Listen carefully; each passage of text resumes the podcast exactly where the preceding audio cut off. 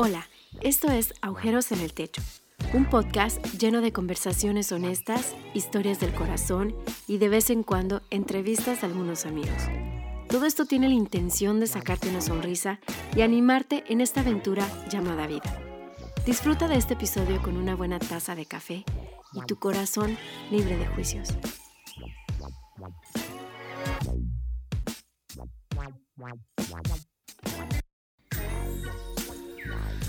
Ya pa, ahí lo dejamos y ya después yo lo, yo lo, yo lo monto, pero, pero bueno. Bueno amigos, eh, aquí estoy en un episodio más de Agujeros en el Techo, grabando nocturnamente.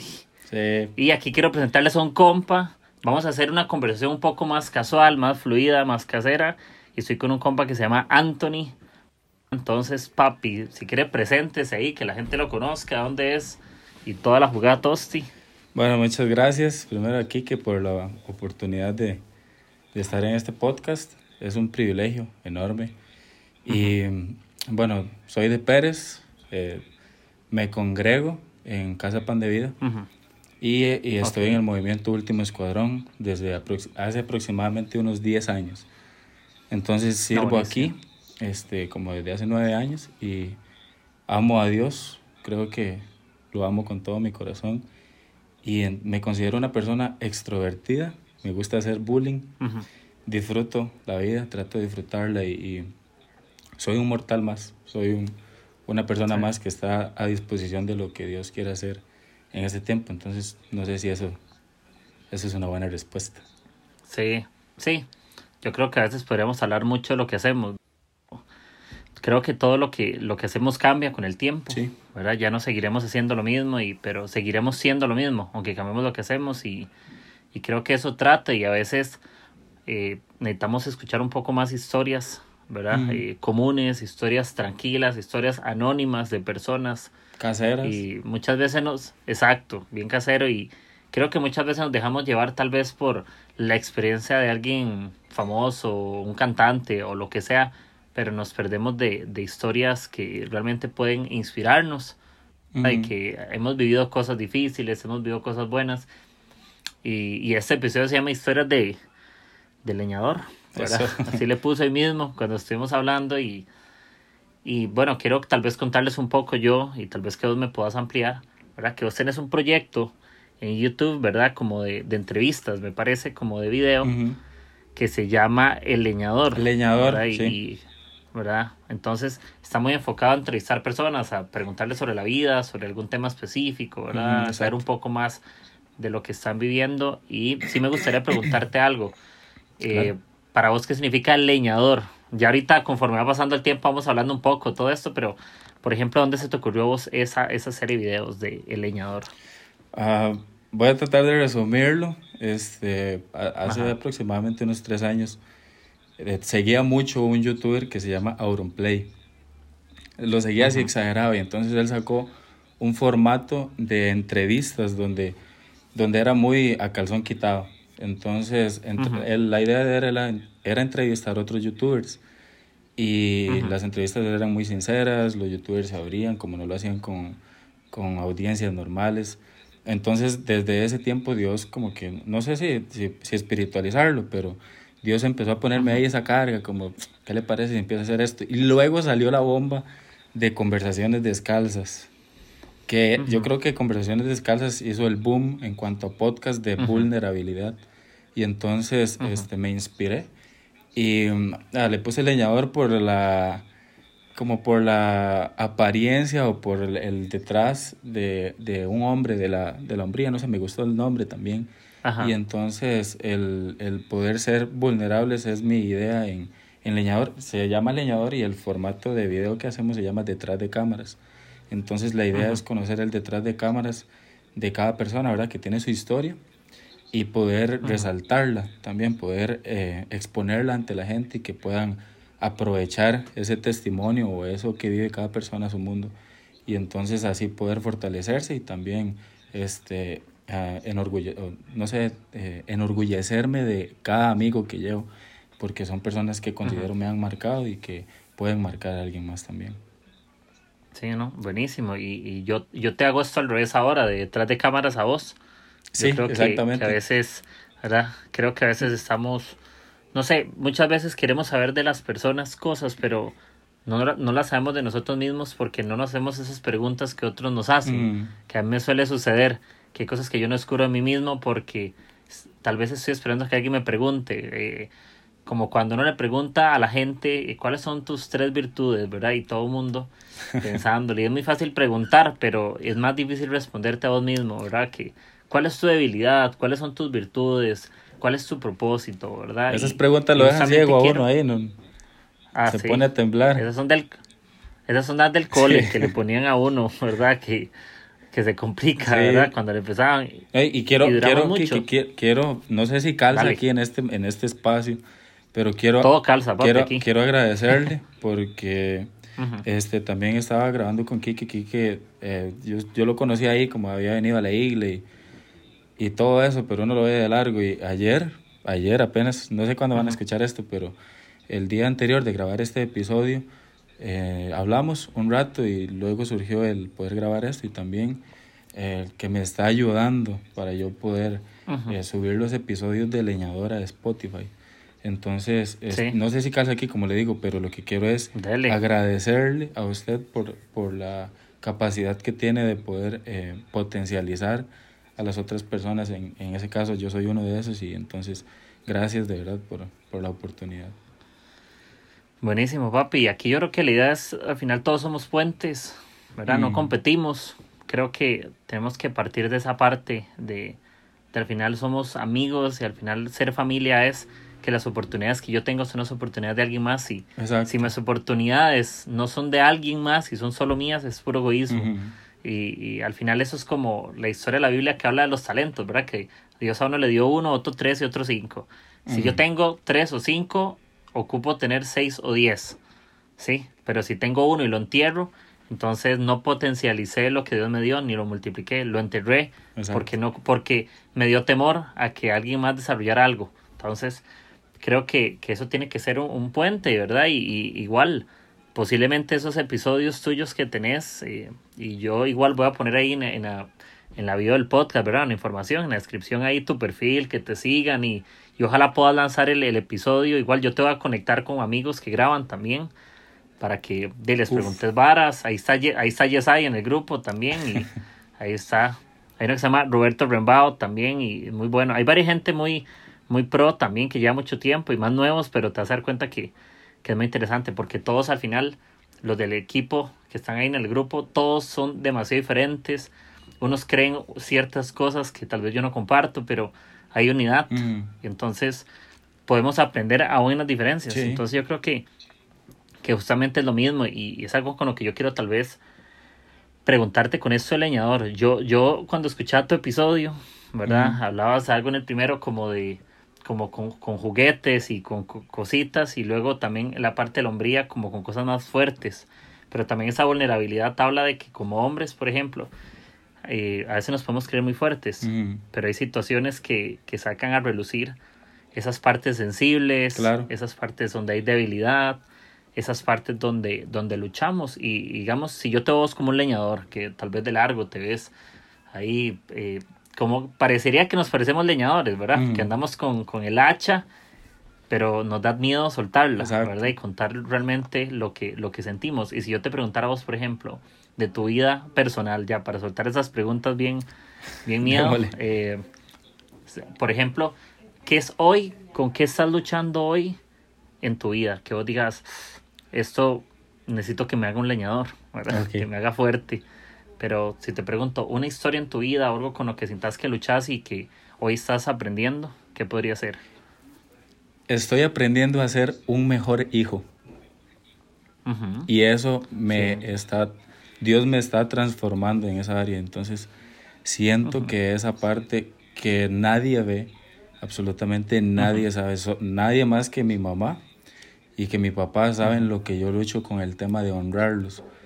Entonces siento que Dios me está formando el carácter demasiado en esa parte. Y entonces, claro, yo salgo y, y hablo con amigos, tengo eh, gente a la cual le sirvo en la iglesia. Y entonces ellos ven ciertas características en mí de las cuales se pueden sentir orgullosos o les puede gustar mi forma de ser, pero mis papás saben muy bien quién soy. Entonces ese es mi detrás de cámaras o con lo que el hombre que la gente ve está luchando internamente y es ser un mejor hijo. Y entonces Dios me está enseñando mucho esa parte para poder este, ser mejor, ser mejor hombre.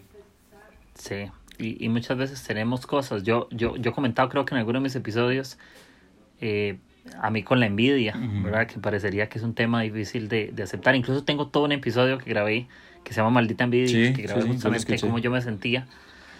Y es algo que, que a veces no, nosotros no podemos mejorar lo que no reconocemos. Exacto. ¿Entendés? Que, eh, no podemos y, y nuestra necesidad de orgullo nos enseña que la gente tiene que ver lo que queremos que vean. Eso es orgullo, como tengo que mostrarte a vos algo que yo no soy y se vuelve pesado. Primero, fingir es pesado, ¿verdad? Es mejor ser que fingir, siempre lo va a hacer.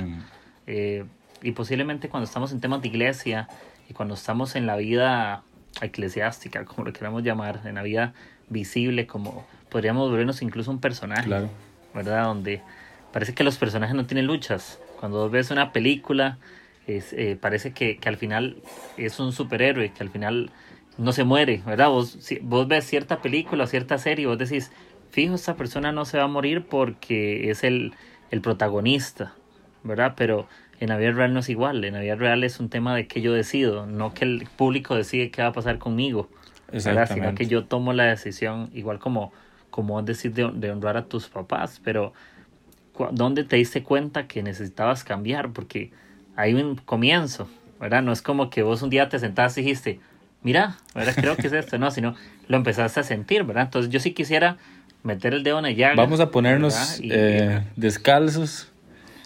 Yo tengo una lucha muy fuerte. Yo creo que no es con mi papá tanto, sino con mi mamá. Ajá. Y es que tengo una lucha eh, porque mi mamá no es la experta de la cocina. Entonces, este, yo creo que es porque ella es muy fitness, entonces no le gusta cocinar y piensa que todos en la casa somos fitness.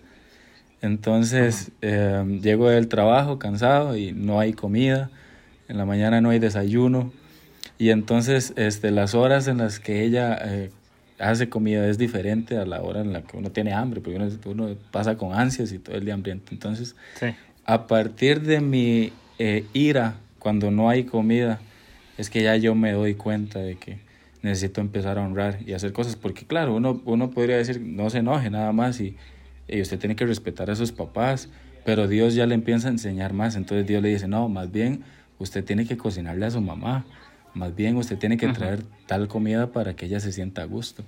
Y entonces Dios empieza a decirle a usted, y usted tiene esas luchas con Dios que usted no entiende, pero es mi mamá y todas las familias son diferentes, son bonitas y por qué la mía no. Entonces eh, Dios empieza a enseñarle, no, de la milla extra, perdone y haga esto por su mamá. Entonces a partir de ese, de ese momento es que yo me doy cuenta, es que ya tengo que empezar a mejorar mi forma de ser con, con mis padres.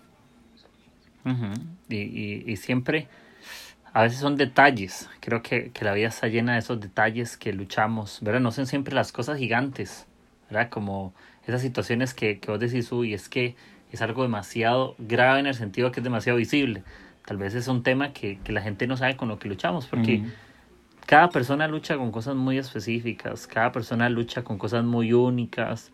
Eh, creo que ni siquiera nos imaginamos las luchas, ¿verdad? Porque se vuelven invisibles con el tiempo y, y como no las confesamos y no levantamos la mano, nos acostumbramos a, a mostrar la mejor cara y por eso la gente anda cansada. Eso es como un filtro que vos decís. Cuando alguien no tiene ganas de cosas, cuando alguien está muy desanimado, puede que lo que suceda no es que se cansó de las personas ni el propósito, que se cansó de luchar solo. Exacto. Que eso pasa. Hasta, hasta este momento grabando, yo creo que la única persona, o saben pocos, es mi, mi novia, creo, y, dos amigos más saben que yo lucho con eso, pero esa es, la manera en que Dios me estaba formando el carácter. Entonces, pues claro, uno anda por la vida y la gente lo ve bien y uno se considera que está bien, pero siempre hay eso de ahí debajo que me dicen, si, si yo mejoro esto, considero que puedo llegar a un nuevo nivel de madurez. Sí, y, y, madurar es, madurar, eso lo decía Lucas en, en una, una vez, creo que en un libro o algo que yo escuché, no sé si era Lucas, la verdad, pero lo había dicho alguien, que, que decía que envejecer es obligatorio, pero madurar es opcional. ¿Verdad? Que, que vas a envejecer, que no puedes evitar envejecer, es inevitable. Pero madurar es una decisión, es algo que escoges, ¿verdad? Y creo que en medio de las situaciones tenemos que escoger. Y eso, Dan, Dan Álvarez, ¿verdad? Creo que tal vez algunos que escuchen esto lo, lo deberán conocer más en Costa Rica, tal vez afuera no sé, pero... Eh, ya se está rozando con una frase del hombre. Sí, ya, ya anda por ahí, ¿verdad? Y, y, él dice como una frase mucho con respecto a su iglesia, dice, nosotros escogemos el gozo, ¿verdad? Siempre anda diciendo eso. Entonces, creo que las buenas actitudes ante las cosas que no me gustan igual las escogemos. No, tal vez no podemos escoger la, la circunstancia, como decís. Vos no puedes cambiar la situación, vos no puedes cambiar a tu mamá tal vez, ¿verdad? Vos le puedes dar tu punto de vista, vos le puedes expresar lo que sentís, pero al final lo único que puede ser responsable es en tu actitud. Exacto. ¿Verdad? En, ¿verdad? No, tal vez no estás haciendo cosas para que tu mamá cambie, sino que estás pidiendo ayuda o abriendo tu corazón para que Dios te ayude a que vos cambies, a que vos puedas ver las cosas desde un lado diferente, que puedas luchar diferente, como decir, porque siempre estamos esperando que los demás sean los que cambien, ¿me entiendes? Cuando algo no me gusta, yo quisiera no incomodarme y que el otro cambie y que me lo facilite, ¿verdad? Pero ¿qué tal cuando eres el que se incomoda y se lo facilitas a otro? Primero, porque somos los cristianos también y somos los hijos de Dios, ¿verdad? Entonces, y yo sé que muchas de nuestras familias no, no, de, por ejemplo, mis papás, que te cuento, ¿verdad? Que estamos así descalzos. Eh, mis papás no van a la iglesia, ¿no? Eh, mi papá es cristiano, pero tal vez fue una vez hace muchos años, mi mamá es católica, pero no practicante y todo eso. Los míos son inconversos, esos hediondos también. Sí, sí. Entonces, yo entiendo esa parte cuando porque a veces queremos esperar algo, ¿cómo te explico? Muchas veces queremos esperar algo de parte de Dios en alguien donde Dios no está a veces. Mm. Y, entonces nos frustramos. Si tus papás fueran cristianos, digamos, hablando de esta lucha, podrías tal vez esperar un poco. Pero sería injusto que pusieras un peso sobre ellos de lo que no conocen o lo que no han descubierto, ¿verdad? No, y entonces Dios, Dios, Dios empieza a enseñar, sea luz, sea sal en su familia, todo empieza desde la familia y como dije ahorita, de la milla extra. Y entonces uno piensa que, que en cuanto a, a, servicio a gente, todo es en iglesia, pero claramente servimos en, en, toda parte de la sociedad, en el trabajo, en la casa, en el bus, en, en todo lado. Entonces Dios me, desde mi casa me está enseñando a, a servir. Y entonces eh, practicarlo con, con mi familia me ha ayudado a formar mi carácter también.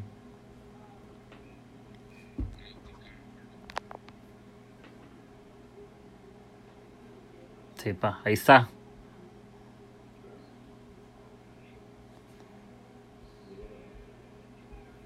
Ahora sí.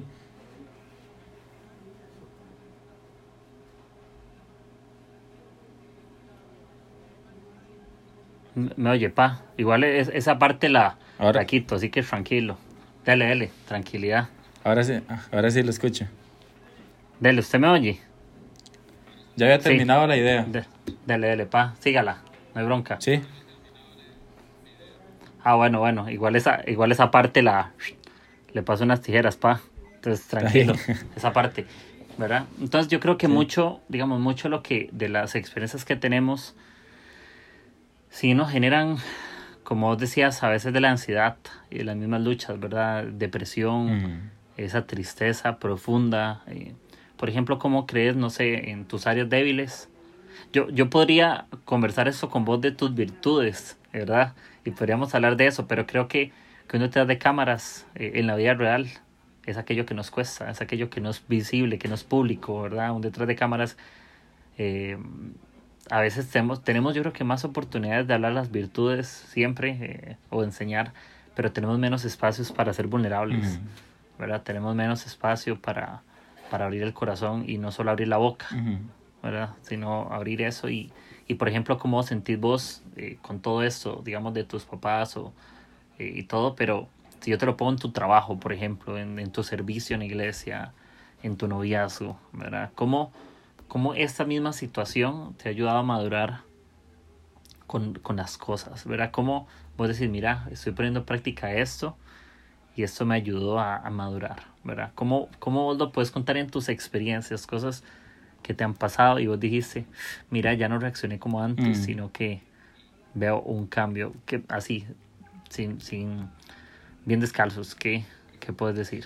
Al- Contar. ¿verdad? Lo- yo creo que lo, antes de mencionar eso, tengo que dejar en, en gloria a mi madre hermosa, que esa es la única parte, pero como soy comelón, entonces es lo que más me cuesta. Pero ella es una, hermo- es una hermosura de mujer. Entonces, este, ya con, con lo que tiene que ver las experiencias en todo y cómo Dios me enseña, yo creo que de las partes más importantes, o a la misma Biblia lo dice, de toda cosa guardada, guarda tu corazón.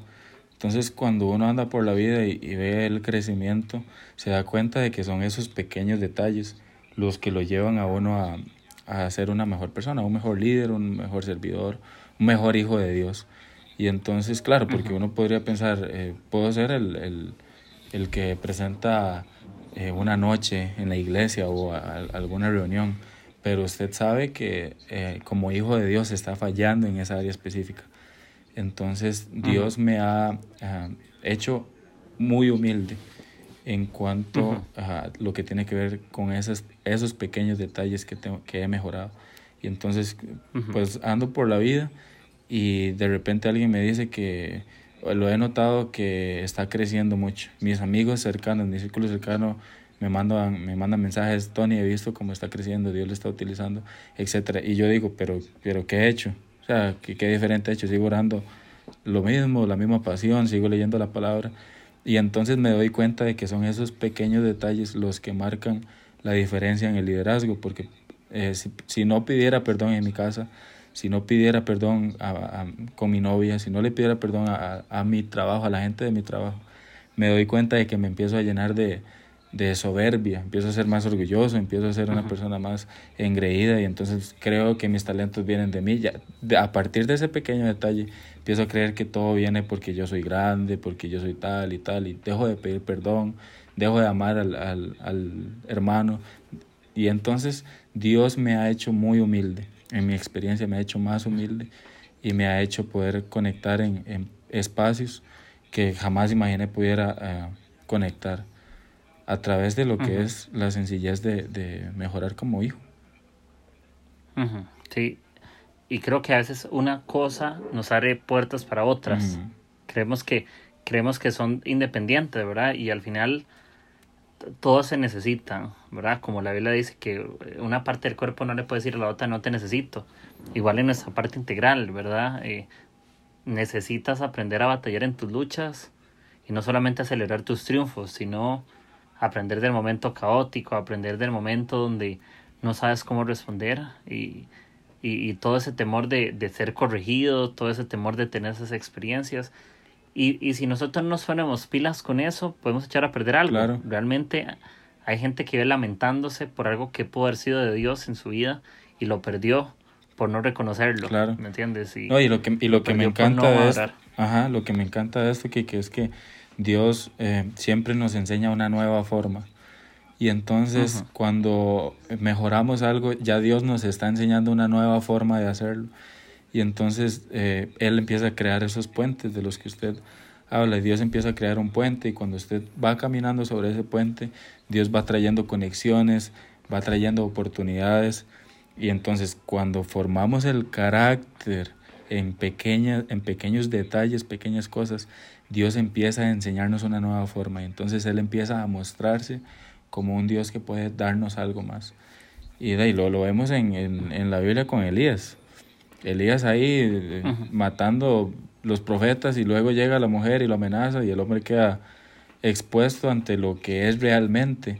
Pero ya luego Dios conecta con él y le enseña una nueva forma de encontrarlo, una nueva forma de, de ver las batallas.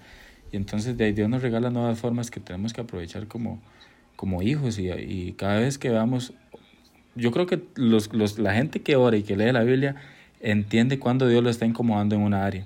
Si Dios está incomodando a alguien en una pequeña, en un pequeño detalle, eh, he dicho eso un montón de veces, entonces tiene que aprovecharlo, porque Dios posiblemente le esté enseñando algo nuevo, una nueva forma en la que Él luego va a encontrar para, para transmitir algo a través de uno a la gente. Ujú, Sí, total. Y, y creo que, que, cuando hablamos del leñador y toda esa parte, digo, para que un leñador se vuelva leñador, tuvo que aprender, tuvo que haber sido enseñado, tuvo que haberle costado usar su fuerza para cortar la madera, que tal vez no tenía la misma fuerza, nunca, al principio no tenemos la misma fuerza, pero con el tiempo la, la, la desarrollamos, ¿verdad? Con el tiempo, conforme eres constante en un cambio, desarrollas fuerza, ¿verdad? Claro. No, la fuerza es el resultado de un constante aprendizaje, de un constante cambio en, en tu vida. Si eres muy fuerte en un área es porque le dedica mucho tiempo a esa área, no, no naces fuerte en algo.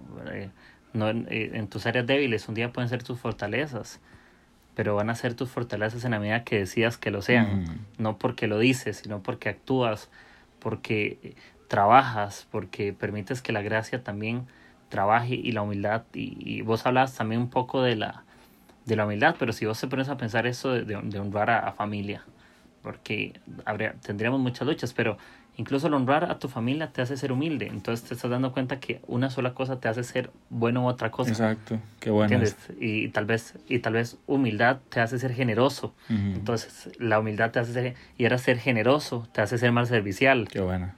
Y como eres más servicial, ahora eres más honrado en algo. Uh -huh. y entonces, como sirves, eres más honrado en tu trabajo, porque sabes que eres servicial y porque como eres generoso, porque eras humilde. Mm, qué bueno. ¿Entiendes? Sí. Entonces, entonces al final una, un solo cambio genera en cadena buenas actitudes. Muchas veces queremos creer que, el, que el, el, principio de una situación es cierta cosa, tal vez, tal vez es una que se encadena un montón de conductas o de situaciones, pero tal vez hay una principal y creo que tenemos que ir a la raíz de lo que no nos permite crecer. Muchas veces queremos cambiar conductas, pero no estamos cambiando principios dentro del corazón. Uh -huh. ¿verdad? Queremos cambiar eh, acciones, pero no cambiamos el valor que hay dentro, eso específico que yo digo, porque yo, como yo, yo hablaba una vez de la envidia cuando grabé, uh -huh. eh, Jesús dice sobre no codices la mujer de tu prójimo, del adulterio, ¿verdad? Y dice, el solo desearla en tu corazón ya estás adulterando. Entonces, empezaba en el corazón, el cambio empieza ahí, en,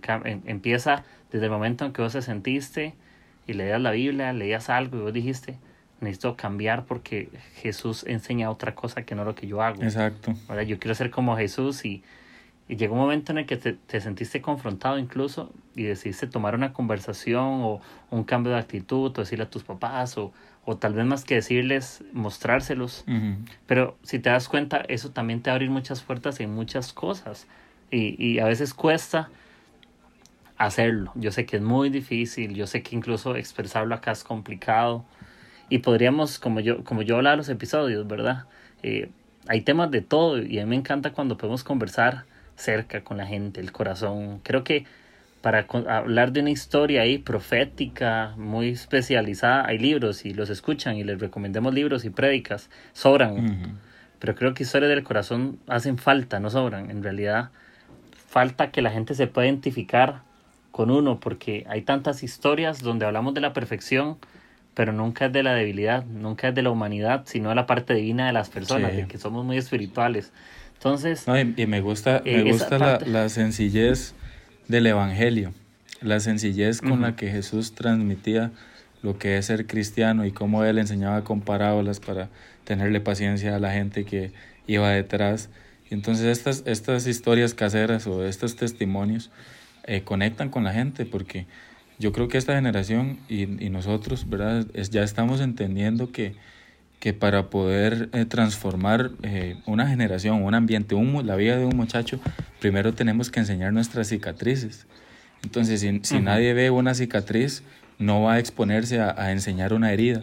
Y entonces hay mucha uh -huh. gente que puede sentirse herida en este momento mientras escucha esto y, y con uh -huh. la familia, que con un noviazgo, y es, tiene luchas en el trabajo, luchas en el ministerio, está luchando con su pastor, eh, siente que hay algo que está pasando y entonces estas pequeñas cicatrices que nosotros enseñamos, la suya con la envidia, hacen que alguien herido pueda decir, bueno, si esa persona tiene una cicatriz, yo puedo ir por el mismo camino y puedo, Dios puede hacer algo conmigo.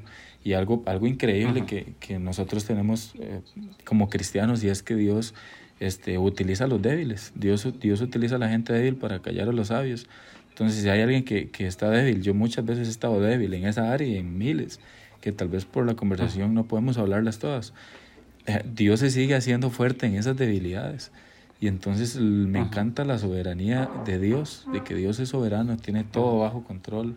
Y entonces Dios tiene control de sus hijos completamente. Y eh, eh, yo sigo, siendo el mismo débil, pero que entendió la gracia. Y gracias a, eso, Dios sigue trabajando conmigo. Sigo siendo perdonado, sigo siendo escogido. Entonces, nosotros tenemos que aprender a disfrutar no sé si, si disfrutar, ¿verdad? Porque tenemos debilidades que nos, que nos avergüenzan, pero tenemos que disfrutar la gracia y lo, con lo que contamos de que Dios está fortaleciendo si nosotros estamos trabajando en eso, como usted dice. Y también que como cristianos tenemos que pensar en... Hay algún versículo que a mí me ayudó mucho, tal vez a alguien le pueda ayudar y es que, que eh, cuando eh, ya no, vivo yo, ya no vivo yo, ahora Cristo vive en mí. Ese versículo me desbarató cuando empecé en mi caminar cristiano. Uno lo olvida a veces, pero cada vez que yo iba a hacer algo, yo decía, si Cristo estuviera en mi lugar, ¿cómo lo haría Él? Y eso me desbarataba. Y entonces ya yo tomaba una buena decisión. Y esas son las pequeñas buenas decisiones que uno tiene que ir tomando para ir fortaleciéndose e ir alcanzando un nuevo nivel de, de espiritualidad o de humanidad o, de hijo de Dios. Incluso yo, yo cuando hablamos de cicatrices, yo lo podría ver así. No sé qué opinas, que las cicatrices podría ser el recordatorio de muchas victorias. Brutal, brutal. ¿verdad? Yo podría pensar que, que ocupamos ver las cicatrices de las personas. Y, y, y, hay algo curioso, la gente no se imagina que, que yo te dije sobre liderazgo, pero el liderazgo empieza en el corazón. Por eso te toqué todo esto, ¿entiendes? Liderazgo no son tips de cómo ser un mejor líder o de estrategias o de puntos de vista, no. Al final un líder empieza en la humanidad, sí. ¿verdad? Porque Jesús, vean, Jesús, Jesús era 100% divino, pero era 100% humano. Mm. Entonces, cuando vemos la historia de Jesús, no vemos solamente las victorias de Jesús, sino las luchas, donde lo ponían en situaciones complicadas, donde le ponían algo en la cabeza y lo escupían y decían los, los que están ahí, ¿Dónde está el rey de los judíos? ¿Dónde está? ¿Quién se, adivine, ¿quién se burla de usted? Eh, porque muchas veces en el liderazgo te van a escupir. Sí. Quienes, quienes un día te aplaudían son los que te pueden dar una patada. Entonces, si tu humanidad en muchos momentos no está buena, no, no, y no eres responsable de tu humanidad, eres totalmente no responsable con tu liderazgo. Porque las personas que nos siguen son humanos y se identifican con humanos, no se identifican con líderes, se identifican con amigos primero, no con líderes, ¿verdad? La gente se identificaba con Jesús no porque Jesús era el rey de los judíos, era porque Jesús era cercano y podían conocer. Me encanta Jesús cuando se tiene la Santa Cena, ¿verdad? Porque yo no imagino que, que, Jesús dijo, bueno, ¿dónde está mi trono de oro? Póngamelo, eh, ¿verdad? No, Jesús dice que él, que lo parte y, y reparten todos y él se sienta con ellos al mismo nivel. Impresionante. ¿verdad? ¿verdad? Se sienta al nivel, Jesús mismo le lava los pies a los discípulos. No le dijo a Pedro, hey Pedro, lávemelos usted a mí, sino que Jesús se los lava y les dice, ahora hagan ustedes lo que yo les enseñé. Impresionante. Eh, ahora que exponemos a Jesús de esa forma, quiero contar esto, yo he querido contarlo en cualquier espacio, y es que hay un, hay un libro que se llama Torturado por Cristo, no sé si lo ha leído, Kikín. No, no. Ah, si usted lee eso, siente que no es cristiano. Yo lo leí y quedé, quedé fregado, pero eh, hay una frase, porque ah, Torturado por Cristo se llama, es en el tiempo de, de Roma y bueno, en, que había mucho comunismo y etcétera. Y entonces torturaban a, los cristianos y el que cuenta el testimonio de todo el libro decía que a pesar de todo, el suave y gentil Jesús siempre triunfaba en medio de las cárceles, en medio del comunismo. Y entonces ese es el Jesús que también me gustaría a mí exponer, que Él es suave y gentil. Y en realidad si nosotros hablamos de liderazgo que el, y hablamos de Jesús al mismo tiempo, Jesús era un antilíder más bien. Hacía todo lo contrario a lo que era un líder eh, desde el punto de vista de un dictador o de, porque en ese tiempo todo era así, el emperador romano decía algo y, y, todos hagan y el pueblo cristiano estaba viéndola por un hueco, pero él era un antilíder, él enseñaba, lleven lleven la, carga de esa, del romano, dos millas, al mismo pueblo de Israel. Y entonces el liderazgo que él estaba enseñando era un antiliderazgo del momento. Y en, en, la, en la Santa Cena, lavando los pies, se quitó el manto. Nosotros como, como líderes en las iglesias, a veces lo que queremos es más bien ponernos el manto que vean que yo soy el líder, que vean que yo hago esto y que, que hago lo otro. Pero el, el, según el liderazgo de Jesús, de lo que se trata es de quitarse el manto, estar dispuesto a servir a los demás, a lavar los pies, porque esto se trata, y esta frase me encanta, se trata de quedarse con la comida fría, pero de tener pies limpios, corazones sanos, tener conversaciones que incomodan mi, mi comodidad, ¿verdad? valga la redundancia, pero que yo estoy afectando a un muchacho para que ese muchacho saque lo mejor de él. No sé qué le parece eso. Sí, y con eso del manto, a veces preferimos el manto que la toalla, ¿verdad? ¿Por qué? Porque la toalla muestra la sociedad. Exacto. Porque la toalla muestra cómo quedan los pies sucios y todo el mundo tiene temor a que vean nuestras pisadas equivocadas, nuestra desnudez, ¿verdad? Eh, pero el manto se ve más puro. El manto eh, o el traje refleja liderazgo desde una posición, porque si te lo pones para, desde lejos o desde cerca, eres el líder. Pero no todos tienen el privilegio de conocer la toalla. Entonces, cuando la gente nos ve en esa cercanía, me gusta porque Jesús no solamente eh, se, se, ató la toalla a la cintura y lo lavó a esos discípulos. Jesús en todo el Evangelio lo hizo. Yo me imagino cuando estaba con los dos ladrones, él andaba la toalla, él no andaba el manto, él andaba la toalla. Y donde pudo expresarle a la gente, y él no se defendió, dice la Biblia, que Jesús no ocupaba defenderse. Jesús, cuando llegaba Poncio Pilato a decirle, es que la gente dice, ¿usted qué dice? Lo que tú escuchas, ¿verdad? Tranqui, yo no, yo no ocupo defender porque creo que las obras o la humanidad, porque Jesús está con la copa. Pero decía, Padre, si, si puedes quitar esa copa, quítala de mí, pero, pero si es tu voluntad, yo, está bien, yo, yo, la, yo lo tomo. Pero Jesús en ese momento abrazaba a la humanidad. En ese momento él decidió como decir, me duele, no, no soy 100% divino, sino que soy humano, porque la Biblia dice que lloró también, en la cruz, yo me lo imagino ahí con sangre y, y no riéndose, porque hay que hacer la escena gráfica. Jesús no estaba... Yo siento que el, el, corazón de Jesús estaba muy alegre. Yo sí creo que en su profundidad te estaba diciendo, eso es por ustedes. Pero creo que eso decía su divinidad o su espíritu. Pero creo que su humanidad gritaba el dolor, que su humanidad gritaba la tristeza, la agonía. Y en nuestra vida es igual en el liderazgo. Hay muchas cosas que va por dentro, te van a tener mucho gozo, pero por fuera te van a doler.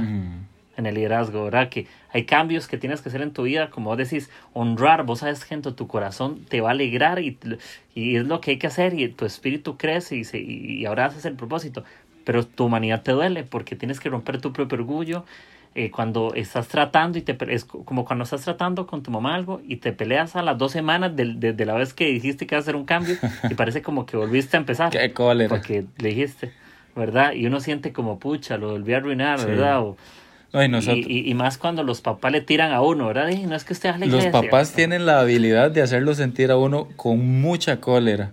Son de las personas que más le ponen a uno, este, ese enojo, le producen ese enojo, pero este, eh, hablando del, del, tema, ¿verdad? Este, nosotros como líderes estamos, estamos rotos. Nosotros somos... Eh, hay, un, hay un personaje, que no recuerdo el nombre, que dice que nosotros somos sanadores heridos. Entonces nosotros en el liderazgo andamos, andamos rotos, pero andamos sanando gente. Y esas, esas, ese es el poder de que Dios actúa a través de una vasija que Él está transformando. Entonces, si un líder aprende a, aprovechar su momento de desnudez como el que tuvo Cristo con sus discípulos, entonces se va a dar cuenta de que ese servicio eh, a los demás le está haciendo más humilde y está haciendo que esos líderes puedan conectar con las futuras generaciones, como lo hicieron los apóstoles. El trabajo de tres años de Jesús fue un trabajo de pelos, fue un trabajo impresionante, pero fue de mucho servicio. Pero ese servicio que ese líder hizo, si lo vemos como un líder o un antilíder, no sé, este, hizo que los apóstoles pudieran conectar con las futuras generaciones, que Pedro pudiera eh, ver al, al cojo con, con, esos ojos, que pueda predicarle a los tres mil y que el Espíritu Santo hiciera a través de un hombre que estaba apasionado por servir a los demás. Entonces nosotros en el liderazgo tenemos que aprender a, a servir a la gente con, con pasión. Y, y que, también, que hay gente que, que uno está herido, pero hay gente que viene con la vida de chañicos. Y si uno se pone a, ser el líder eh, dictador, ahí el que, el que está, ve algo que tiene que cambiar la persona y de una vez va a la llaga, sin crear vida en esa persona. Entonces podemos cometer el error de hacer que esa persona se desconecte de, la cruz. Nosotros tenemos que aprender a tener un poco más de gracia, o como eh, dice Robert Barriger, errar un poco más en lo que es gracia y que Dios siga trabajando con esas personas. Entonces, este, tenemos la oportunidad valiosa de poder enseñar las cicatrices que son victorias, como usted decía. Sí, y, y, es fascinante esa, esa frase de Robert, ¿verdad? Que es preferible errar en gracia que en juicio. Eso es. Y, yo, y yo lo, solo a él se lo ocurre. Violento, bestial, legal, ¿verdad? Y, y pienso en, en, en algo. Con respecto a cuando aplicamos la gracia, creo que es muy fácil aplicar la gracia para uno mismo, pero no para los demás. Era como que, yo no entiendo, como que a veces decimos, la gracia existe, pero es muy fácil tomarme yo el antídoto, mm. pero no dárselo a la gente para que la disfrute. Entonces, como que entonces al final la gracia no es gracia porque se la tienen que ganar. Como que hay que ser merecedores, ¿verdad? Y, y eso también nos complica un poco porque creo que, que sabemos ofrecer gracia y como vos hablabas de, de dictadores, ¿verdad? Creo que eso empieza mucho en identidad que yo tengo. Cuando yo entiendo lo que soy, yo sé lo que puedo ofrecer. Exactamente. Si te crees, si te crees hijo, eh, entiendes que tienes un padre, entonces entiendes que tienes hermanos. Mm, qué buena. ¿Entiendes? ¿verdad? Pero si te crees un huérfano y actúas como uno, no le puedes ofrecer el amor del padre a nadie porque no te sientes Qué buena. Y todos estamos en terapia. es que todos estamos en, la, en terapia. Una vez escuché una frase de Max Lucado en un libro, ¿verdad? No, no escuché, leí. Y él decía que todos somos una pintura del, del creador y mientras el creador tenga la pintura en la mano, no tenemos derecho a juzgar a alguien, a criticar a alguien, sino que el maestro sigue perfeccionando su obra. Entonces cuando yo leí eso, yo dije, ¿cómo yo voy a ponerme a, criticar el, el, esfuerzo que está haciendo el otro, que tal vez no va a la misma velocidad que yo, a como yo no voy a la misma velocidad de alguien más? Y entonces nosotros tenemos que aprender a, a, ver a la gente que, como hijos de Dios también, esa parte humana de que usted metió la pata y la ha metido tantas veces, pero Dios sigue trabajando y entonces yo ofrezco mi ayuda y obviamente si, el, si Dios pone algo en el corazón para poder exhortar, ¿verdad? Que mientras exhortamos, consolamos y eso ayuda a la gente a crecer. Hay, hay una historia, voy a, voy a tirarla aquí. Este, hay un, hay un muchacho en la iglesia al que le cuesta mucho, ¿verdad? El, el, camino y le cuesta, le cuesta crecer, le cuesta congregarse.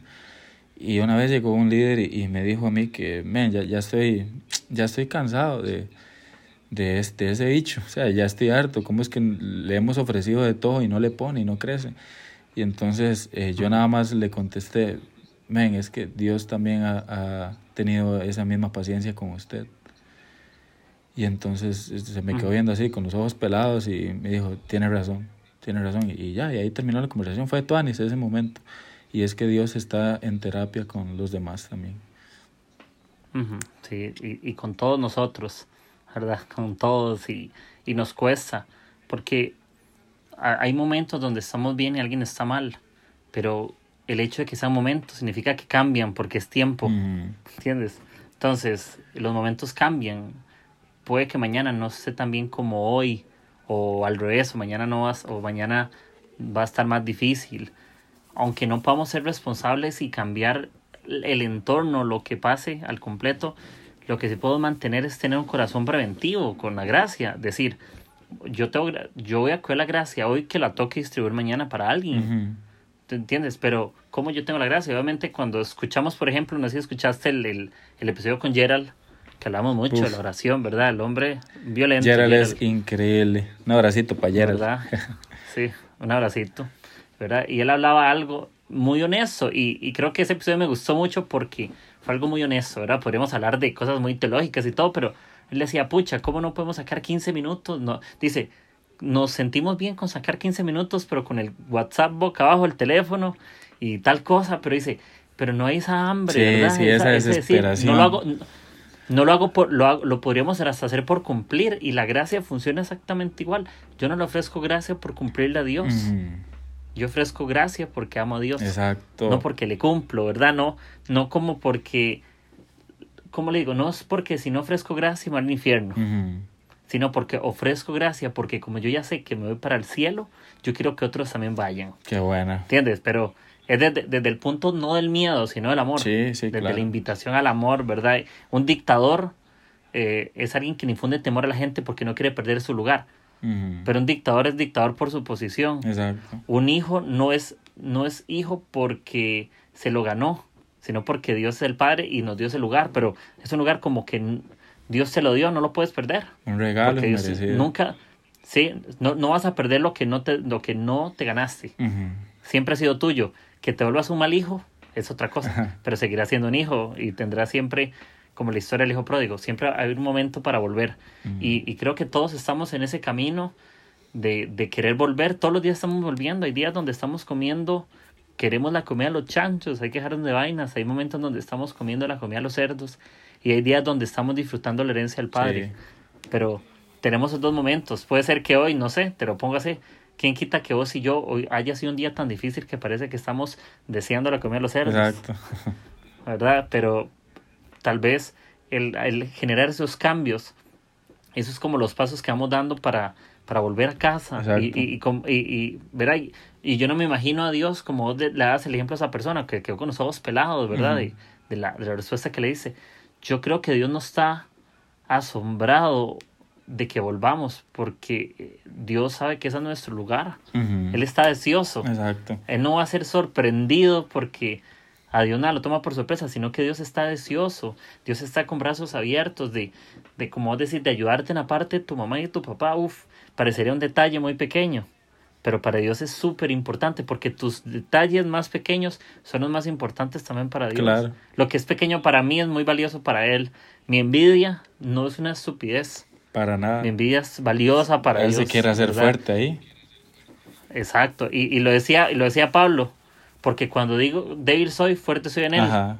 Buenísimo. ¿verdad? O bástate mi gracia, bástate mi gracia porque tu poder se perfecciona en mi debilidad, Exacto. ¿verdad? Y, y ahí dice algo muy chido, dice, y gustosamente haré alarde de mis debilidades porque sobre mí reposa el poder de Dios. Demasiado. ¿Verdad? Demasiado. Y vea ¿Verdad? Pablo quién era. Y eso, que nos puede dar tetica a todos. Yo creo que, yo creo que todo Sí. cristiano eh, contemporáneo o todo cristiano actual ha dicho, si Pablo viviera en este tiempo, imagínese todo lo que estuviera haciendo. Pero el hombre lo que decía era que, que se, se gloriaba en las debilidades. Entonces nosotros, y nosotros como líderes, si seguimos con la parábola del hijo pródigo, que tenemos que, que aprender a tener el liderazgo, si lo vemos de esa manera, eh, del papá y no del hermano. Porque el hermano eh, vi- solo vio a alguien que había fallado, pero el papá estaba viendo con ojos de gracia. Y nosotros podemos verlo desde el punto espiritual, ¿verdad? Porque la, palabra, la parábola se trata de que Dios nos está abrazando y, y de la gracia de Dios, pero nosotros en la tierra somos, somos los brazos de Dios. ¿verdad? Eh, eh, tuve hambre y ustedes me dieron de comer. Tuve sed, me dieron de beber. Tuve frío, me vistieron. Entonces, si nosotros a- eh, recogemos, si nosotros somos el tipo de líder como ese papá, hacemos conectar a la gente con Dios, porque entonces estamos dándole de comer a gente necesitada. En cambio, el hermano tenía ese tipo de liderazgo que, que tiene envidia, que como este, este chamaco de 13 años, ¿cómo lo van a poner a hacer esto? Y yo tanto tiempo aquí en la iglesia y no me han puesto a nunca servir en la plataforma. Y entonces eso también expone el corazón, porque hay mucha gente que, que le dice a Dios, Dios, yo quiero servirte, pero en realidad se quieren servir a, a ellos mismos. Dios, yo quiero servirle a usted con todo, pero en realidad se quieren servir a, a ellos mismos y entonces están esperando una plataforma para crecer, para embellecer el ministerio de ellos, cuando en realidad lo que tenemos que hacer es servirle a los demás, ser- decirle a Dios, sí, quiero servirle, pero porque yo quiero es- estar a pata pelada, porque yo quiero embarrialarme las rodillas, porque yo quiero tener callos en la mano, de todo lo que hago por amor a, a su iglesia, al cuerpo de Cristo. Ujú. Sí, la Biblia dice, Jesús le decía a los fariseos, ustedes de labios me honran, pero su corazón está lejos de mí, Mm, ¿verdad? Y, y podríamos aplicarlo mucho a cuidado, que, que, lo, que no está mal honrar de labios, creo que la boca, las palabras tienen un poder de ánimo impresionante, la oración está llena de palabras y está bueno, pero ojalá que estén acompañadas, las acciones no son adornos de las palabras. Sí.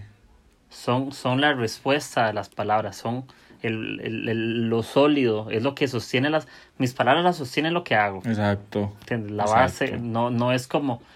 Si, si tiramos palabras al aire sin que nada sostenga, estamos tirando eh, palabras al aire, estamos tirando cosas al viento, es como hacer burbujitas muy bonitas, muy tuanis, pero se explotan y no sirven para Exacto. nada. Parecen las palabras podrían volverse un espectáculo. Exacto, y nosotros... ¿Verdad? Podría, la... Ajá. Perdón, ¿qué me vas a decir? No, no, eh, dale, dale. Y nosotros tenemos que aprender a, a, servir a la gente y no servirnos de la gente. Porque cuando empezamos a servirnos de los demás y empezamos a utilizar a la gente a nuestro favor, entonces nuestro corazón empieza a llenarse de todo eso que usted dice, pero cuando explota, somos, una, somos cualquier cochinada. Y en realidad nos vamos para la casa y algún día, Kiki, algún día vamos a encontrarnos cara a cara con él. Y ya con esa verdad, si nosotros hacemos feo aquí, ya arriba no tenemos cuándo. Entonces Dios va a decir, bueno, usted eh, jugaba de salsa, pero vea lo que usted era. Tenía su corazón podrido, lo tenía en otro mundo. Entonces, nosotros tenemos que aprender a, a servir a la gente y, ahora, y no servirnos de los demás. Sí, sí, sí. Y al final, Dios nos paga según nuestras obras, ¿verdad? No dice según nuestras palabras. qué buena. ¿Verdad? Y, y, y, y, sí, la Biblia dice que por nuestras palabras vamos a ser absueltos y también vamos a ser condenados, pero al final dice que no dice la fe es por palabras, dice la fe es por obras. ¿Por qué? porque las obras tienen un valor, ¿entiendes? Tienen un sostén que lo que decimos no lo puede hacer por sí solo. Es como cuando una persona cree en vos no por lo que le decís, sino por lo que haces por esa persona. Porque todo el mundo está dispuesto a decir las cosas, pero no hacerlas.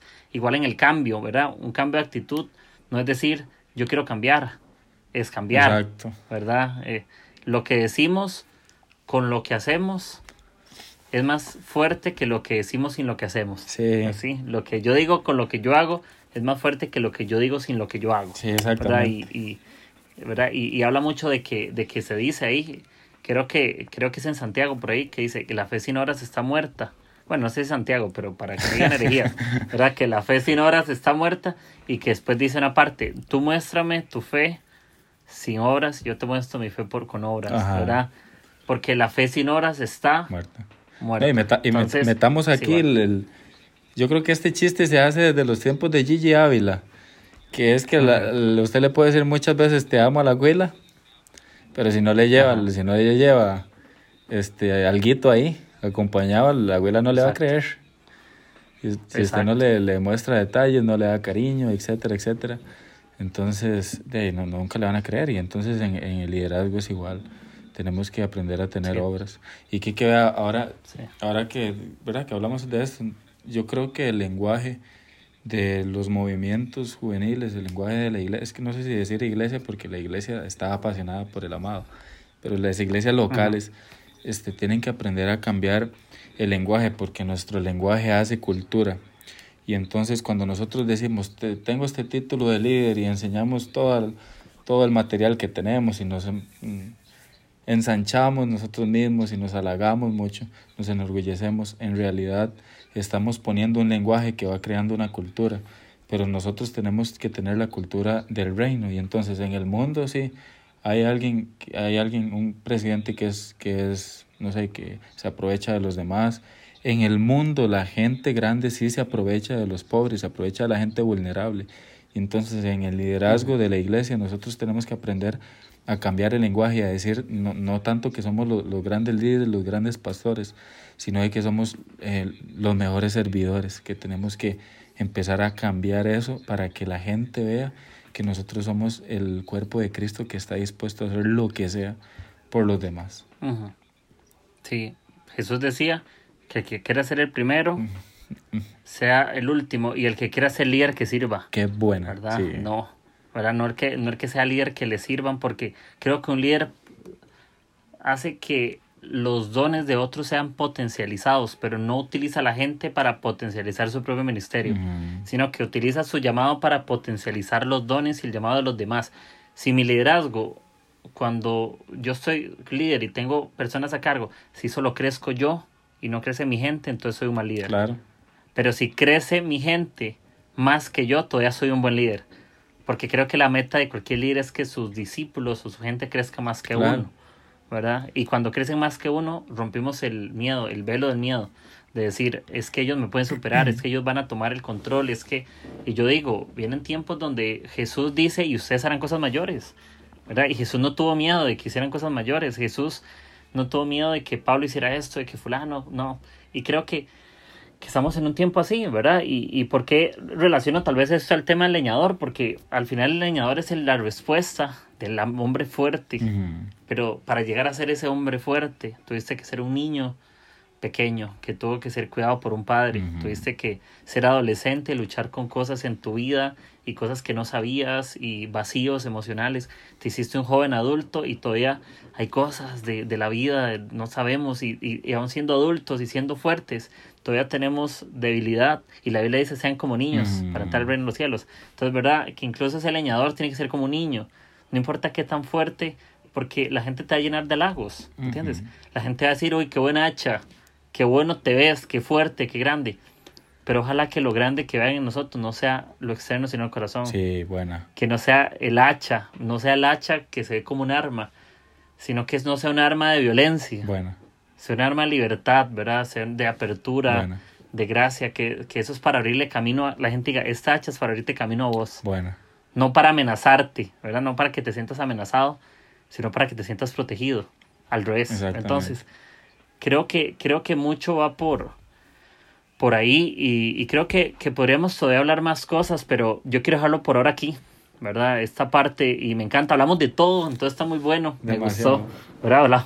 Hablamos, de, de, liderazgo, hablamos de humanidad, hablamos de luchas eh, nuestras, de, de, la honra a los papás y yo de la, de la envidia, pero creo que, que el resultado de eso es también que conozcan un poco, ¿verdad? Y eso vamos enfocado a a tu historia, la mía tal vez por algunos episodios regados, por, por todo lado tengo cosas mías, ¿verdad? Porque es mi corazón por ahí, pero yo te agradezco por abrirlo y por hacerlo en las primeras veces, porque sé que cuando alguien lo escuche y dice, uy, ese compa, yo no sabía, pero también creo que cuando la gente sabe nuestras debilidades y nos ve cara a cara, pueden ver una humanidad más real, pueden ver a alguien que no busca, porque al final Dios no busca líderes perfectos, sino líderes reales. Exacto. Entonces que la gente diga, el hombre es real, no es perfecto. Yo me lo imaginaba perfecto. Ese debería ser nuestro mayor miedo. Sí. Que la gente nos vea perfectos. Ojalá que la gente nos vea llenos de defectos también, porque cuando hay defectos es porque nos hemos mostrado tal cual somos. Exacto. Y pero cuando solo ven virtudes y, y cosas, yo creo que, que debería preocuparnos y igual darte gracias, papi, en, en ese detrás de, de cámaras tan importante que, que hicimos, ¿verdad? Y, y gracias por abrir tu, tu corazón. Eso posiblemente salga como unos 15 días para que sepas. Buenísimo. ¿Verdad? Que vamos a ir tirando ahí y, y creo que, que si alguno ha tenido una historia y se ha sentido identificado con alguno de nosotros, igual yo voy a dejar tu perfil ahí en, el, en la descripción del, del episodio, yo siempre los pongo, porque se suele suceder que la gente quiere, se identificó con alguien de algo que grabó, pero creo que, que alguien te puede escribir a vos y, y, no sé, ¿verdad? Que si vos tenés apertura y, y escucharle y decirle, mira, a mí también me cuesta con mis papás, ¿verdad? Yo mismo te decía, mis papás no a la iglesia y pucha, yo cuando oraba a veces me tocaban la puerta y yo, madre, no me entiende, ¿verdad? Y luchaba uno con eso y que no luchan todos. Entonces, creo que, que ahí voy a dejar eso y también eh, quiero animarte a que, a que lances, ojalá y luego aquí puedas lanzar tu podcast. Yo espero que pronto, amigos, eh, motívenlo. Aquí ocupamos empujarnos ¿verdad? Y, y, creo que ese puede ser un buen podcast. Y yo le doy la bienvenida al podcast tuyo porque sé que va a ser algo parte de Dios. Muchas gracias. También para, para bendecir y, y, para animar, ¿verdad? El leñador podcast, por ahí capaz se llama, me imagino, ¿ah? Por démosle, ahí, démosle. Por ahí imagino. Entonces, que, que, necesito eh, la ayuda la ayuda gráfica de Kiki, que es un genio en títulos y en yo arte. Le doy, papi. Exagerado. Yo le hago. Cada título de Kiki lo deja uno consternado. Pero yo le llego con lo que ocupe. Gracias, sí. gracias Kike, de verdad por la oportunidad. Gracias por la, no sé, por la sencillez de humano que es también. He aprendido mucho en este rato y, uh, no sé, me voy más humano también de aquí y, y más espiritual sí. al mismo tiempo. Entonces, este, nada más para, para despedirme, tal vez puedo recalcar lo que dije en, en algún momento de este, de este, de este podcast y es que Dios es soberano. Hay gente, hay gente que tal vez se puede sentir como, como un pescado en todo un océano, pero Dios es soberano y cuando usted vaya eh, a, la, a la gracia y cuando, cuando vaya ¿verdad? al trono de la gracia y cuando vaya a orar, cuando vaya a leer la palabra y Dios empieza a fortalecer y empieza a ensanchar, nos vamos dando cuenta de que Dios es soberano y Él empieza a poner las piezas eh, Él empieza a hacer que el pastor vea que usted le está poniendo, pero que podamos crecer en el secreto y que tengamos confianza de que en el liderazgo, cuando vayamos escalando, es porque Dios lo quiso y es porque Dios nos, nos dio los talentos también. Entonces, gracias de verdad por este rato y mm, ahí le vamos a estar dando. Entonces, obviamente, si alguien me manda un mensaje o lo que sea por, por Insta o por la red social que vaya a poner ahí, pues estamos para servirles, estamos para servirle a, la people. De una vez, papi, y muchas gracias, mano, y creo que, que los que han ido al UE, ¿verdad? Para hacerles publicidad, no, no, es, gente que amo mucho, amigos, ellos son familia, ¿verdad? Y, y, y nos hemos conectado mucho. Y yo he estado por allá. Y son gente espectacular. Y también voy a dejar la red de, de, los jóvenes de ustedes, ¿verdad? Para que sepan qué es lo que viven, que tal vez de lo que estamos hablando, de tus experiencias, puedan ver fotos, videos, pueden ver historias y creo que, que aunque una historia no habla la realidad por completo, es una pincelada, tal vez de cositas que vivimos, pero ahí, ahí voy a dejarlo y, y un saludo para el UE, el último Escuadrón Live, que son familias, son casa y yo tengo muchos amigos que amo por ahí, ¿verdad? Incluyéndolo usted, papi, también. Un besito. Y, y ahí vamos, ¿verdad? dándolo. Y muchas gracias, papi. Y darlo todo. Y esto es un episodio más de Teorías en el Techo, una historia para el corazón. Y la historia de un leñador, como tal vez muchos somos en algún tema, que ocupamos fuertes, pero ser como niños para entrar al reino de los cielos. Entonces, papi, muchas gracias y, y pura vida. Un abrazo. Cachete, un abrazo.